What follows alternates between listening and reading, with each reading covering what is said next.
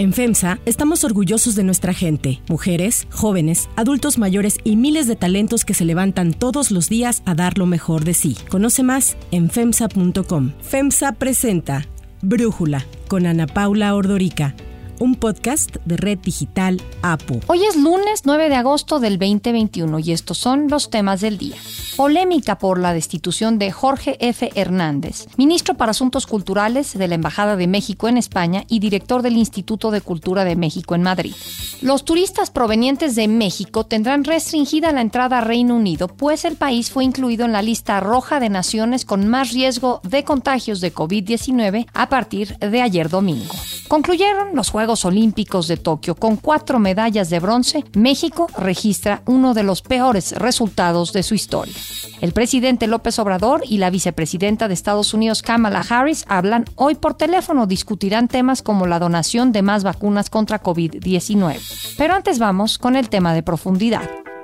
En medio de la tercera ola de COVID-19 en México, el gobierno de Andrés Manuel López Obrador anunció a finales de julio cambios en la metodología para determinar los colores del semáforo epidemiológico en busca de recuperar actividades sociales y económicas. La Secretaría de Salud argumentó que se evaluó la metodología de este semáforo debido a que cambió la dinámica de contagio, hospitalización, defunción de la pandemia, y el subsecretario Hugo López Gatel descartó nuevos confinamientos. Incluso en el color más alto de la escala ya no implica cierres absolutos. El semáforo epidemiológico se lanzó el primero de junio del año pasado con 31 de los 32 estados en color rojo. En ese momento solo Zacatecas estaba en naranja. El nuevo semáforo, con cuatro colores de riesgo, rojo para alerta máxima, naranja para riesgo alto, amarillo riesgo intermedio y verde cotidiano, tomaría en cuenta la ocupación hospitalaria, los casos positivos, la tendencia de los casos hospitalizados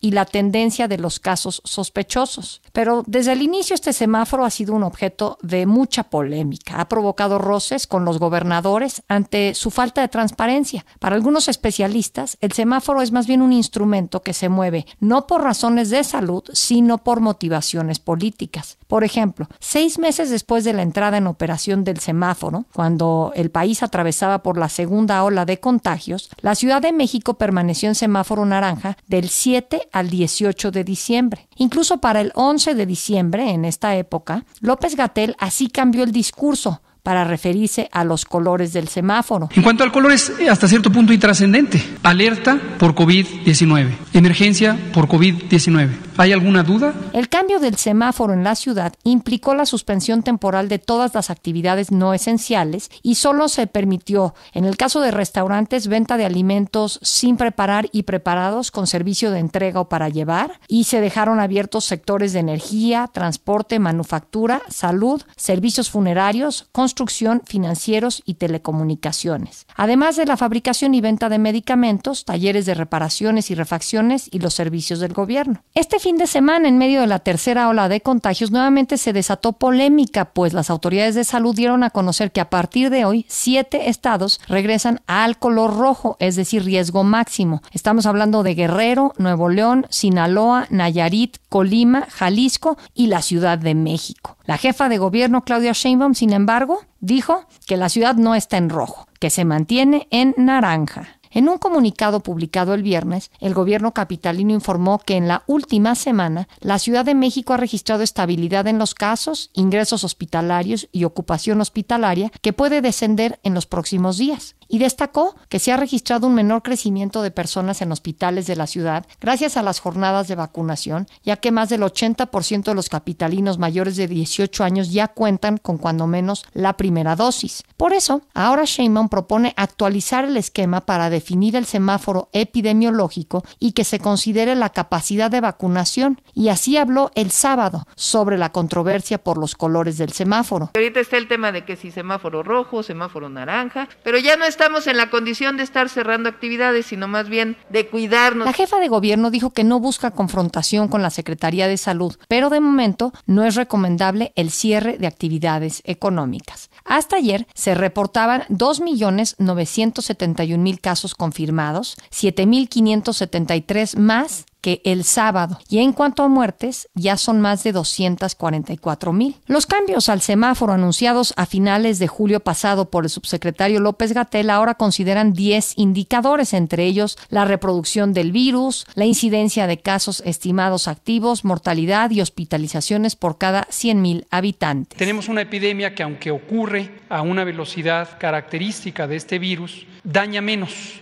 produce menos casos graves, menos personas que se necesitan hospitalizar y, muy afortunadamente, mueren menos las personas. A partir de hoy, además de los siete estados que regresan al color rojo, otros 15 estarán en naranja, nueve en amarillo y solo uno. Chiapas estará en verde. El análisis. Para profundizar más en el tema, agradezco a Javier Tello, médico y analista de políticas en salud pública, platicar con nosotros. Javier, ¿qué opinas tú del el semáforo epidemiológico? ¿Es una herramienta útil para combatir la propagación de la COVID-19? Actualmente no estoy seguro que el semáforo tenga ya una utilidad de no ser como meramente documental. Vaya, lo que ocurrió es que en algún momento quisieron tener una serie de datos bien medidos para para poder decidir cuál iba a ser el próximo riesgo, un riesgo futuro en las siguientes semanas y de ahí tomar alguna decisión. Pero a lo que voy es que teniendo un semáforo con el cual no se toman decisiones, por un lado, pero lo más importante, que no está bien comunicado a la población, el resultado es el mismo que si no tuvieras nada. Y me explico, el hecho de tener un semáforo que te está poniendo un color amarillo o naranja pero te deja hacer las mismas cosas en determinado momento que un semáforo rojo, o tener una discusión entre una entidad federativa y el gobierno federal para no sacrificar la actividad económica o para protegerse políticamente, son discusiones que van más allá de un semáforo. Entonces los cálculos pueden estar tal vez bien intencionados y muy bien medidos,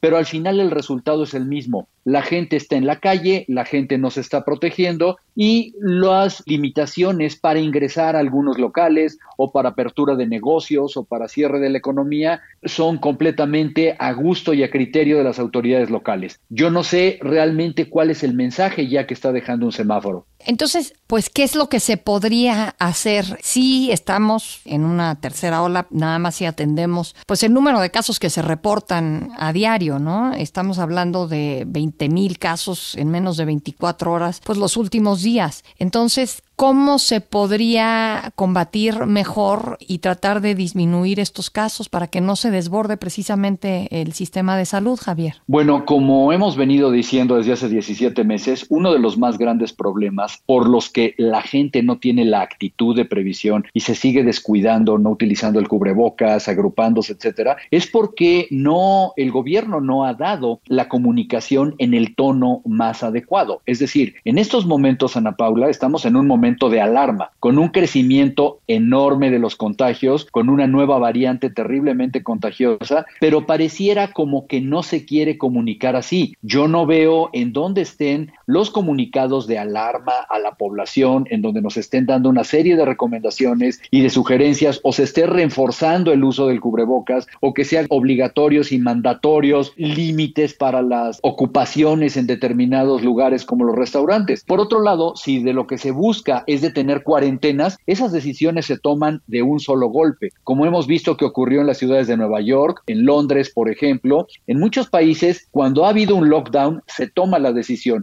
No es tanto mediante semáforos. Y yo creo que lo que está faltando precisamente es una comunicación adecuada para que la gente entienda el grave riesgo en el que nos encontramos. He escuchado a la jefa de gobierno de la Ciudad de México, Claudia Sheinbaum, decir que eh, la ciudad ya no resiste otro cierre, que el confinamiento le daría un golpe brutal a la economía. ¿Tú qué opinas de esto? Porque, bueno, quizás tiene razón la jefa de gobierno, pero pues si siguen aumentando los casos, por más que la gente pueda salir, pues qué tan seguro es hacerlo o no. Yo creo que ocurren dos fenómenos. Uno, puedo tal vez estar de acuerdo con la jefa de gobierno y vaya, con muchas autoridades en México y en el mundo. No hay bolsillo que resista cuarentenas tan largas, por ejemplo, o el tener otro cierre le daría un gran golpe a la economía. Pero es cuando tú tienes que poner en la balanza esta falsa discusión de qué es más importante, las vidas humanas o la economía. Fundamentalmente, si esto se sale de control y volvemos a tener los hospitales a reventar con gente muriendo en las salas de emergencia, como ocurrió en el mes de enero, y grandes filas por el oxígeno, el hecho de que la actividad económica esté reactivada no nos va a llevar a nada. Pero por el otro también hay un costo político y lo saben los representantes populares. Saben que en el momento en que la gente deja de ganar dinero, precisamente su popularidad la que baja. Esto nos lleva de regreso al semáforo. El semáforo entonces no tiene caso, ya que al final en el color que estemos, la decisión la van a seguir tomando con otros criterios lejos de los epidemiológicos. Javier Tello, muchísimas gracias por platicar con nosotros.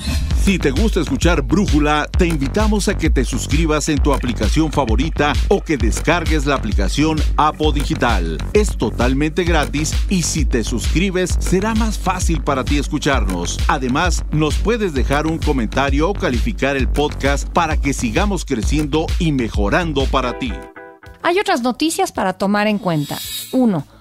Polémico cese. La Secretaría de Relaciones Exteriores destituyó al ministro para Asuntos Culturales de la Embajada de México en España, Jorge F. Hernández. En un comunicado publicado el sábado por la Cancillería, Enrique Márquez, director de Diplomacia Cultural, explicó que se canceló el contrato al escritor e historiador porque incurrió en un comportamiento poco digno. La polémica se desató porque se considera que el cese fue por un artículo publicado el jueves pasado en Milenio, es decir, un día antes de que lo en el que critica declaraciones que se atribuyeron al director general de materiales educativos de la SEP, a Marx Arriaga, en las que supuestamente señaló que leer por goce es un acto de consumo capitalista. De hecho, el martes de la semana pasada, Jorge F. Hernández fue entrevistado en W Radio, en donde retomó un libro de William Blades titulado Los enemigos de los libros, los cuales son el fuego, el agua, la ignorancia y... La estulticia por ideologización. Y yo pensé que eso yo lo había superado desde hace muchos años. Marx Arriaga negó haber dicho que leer por goce es un acto de consumo capitalista, pero bueno, ¿quién es Marx Arriaga? A finales de febrero, la secretaria de Cultura, Alejandra Frausto, dio a conocer que Arriaga dejaba la dirección de bibliotecas para tomar el puesto de director de materiales educativos de la SEP, a donde llegó a proponer que se rediseñaran los libros de texto gratuito y que se hiciera en tiempo récord y sin pagarle a los colaboradores. También es quien así les habló a las mujeres en marzo pasado. Si en verdad buscan emanciparse de sus opresores, modificar este sistema machista que las rodea, no esperen que su libertad llegue como un regalo. Por favor, lean aquellos libros. Ahí está descrito los caminos para su revolución. Ayer el director de Diplomacia Cultural de la Cancillería publicó otro comunicado en el que detalló que no se trató de un acto de censura, el cese de Hernández, por los artículos y las opiniones públicas que ha dado, sino que fue un asunto ético y de conducta institucional. Explicó que en días pasados, en una reunión en la Ciudad de México, Hernández se refirió en términos muy ofensivos y misóginos sobre quién era su jefa, la embajadora de México en España, María Carmen Oñate Laborde. 2. Prohibido el paso. Reino Unido ubicó a México en su lista roja de países con mayor riesgo de contagio por COVID-19, lo que significa que las personas provenientes de vuelos desde nuestro país tendrán restringida la entrada a su territorio. El país también recomendó a sus ciudadanos no viajar a México ante el aumento de contagios por COVID-19 y la propagación de la variante Delta. Solo ciudadanos británicos, irlandeses o cualquiera con derechos de residencia podrá entrar a Reino Unido en una resolución que arrancó el primer minuto de ayer domingo. Grant Shapps, secretario de Transporte británico, así habló al respecto. The specific issue here is when we're looking at people who've been uh, abroad, we're actually interested in, particularly in variants of concern rather than just whether they have um, coronavirus. That's the thing we want to most track. 3. Fracaso deportivo. Después de 17 días de competencias, terminaron los Juegos Olímpicos de Tokio pospuestos un año por la pandemia de la COVID-19. En el Estadio Nacional, la llama de Tokio 2020 se apagó y le pasaron la estafeta a París 2024. La delegación mexicana, conformada por 165 atletas, la tercera más grande de la historia, concluyó su participación con solo cuatro medallas de bronce. Fueron en tiro con arco, enclavados, levantamiento de pesas y fútbol. Así quedó marcado como una de las peores actuaciones desde Atlanta 96, cuando solo se consiguió una medalla de bronce. Desde el abanderamiento de la delegación, Ana Gabriela Guevara, directora de la CONADE, prometió grandes resultados. Así se lo dijo al presidente López Obrador. Hoy no tengo temor, presidente, para decir que nos va a ir muy bien. No nos va a ir bien, nos va a ir muy bien. Para Brújula, este es el comentario del periodista deportivo de ESPN, David Feitelson. Fríamente ha sido una muy mala actuación de México. Yo quisiera ponderar, obviamente, a los atletas que ganaron medalla, tanto en clavados sincronizados femenil, la plataforma de 10 metros, el tiro con arco en equipo mixtos, la alterofilia femenil, eh, que obtuvo eh, la medalla de bronce eh, por conducto Areli Fuentes y por supuesto el equipo de fútbol varonil sub-24 que obtuvo también el tercer lugar. Hay una gran cantidad, casi el doble de esas medallas en resultados que van del cuarto al quinto lugar, que para mí no es un fracaso. Obviamente no es medalla, pero no es un fracaso. A ver, para ir a los Juegos Olímpicos ya hay que tener un nivel y luego para terminar en cuarto, quinto, sexto lugar hay que tener una forma competitiva. Así que yo no le quitaría méritos. David Feitelson también critica el manejo del deporte en el país. El deporte en México hace mucho tiempo o siempre ha estado en el mismo lugar que ha estado. ¿Por qué? Porque lamentablemente es manejado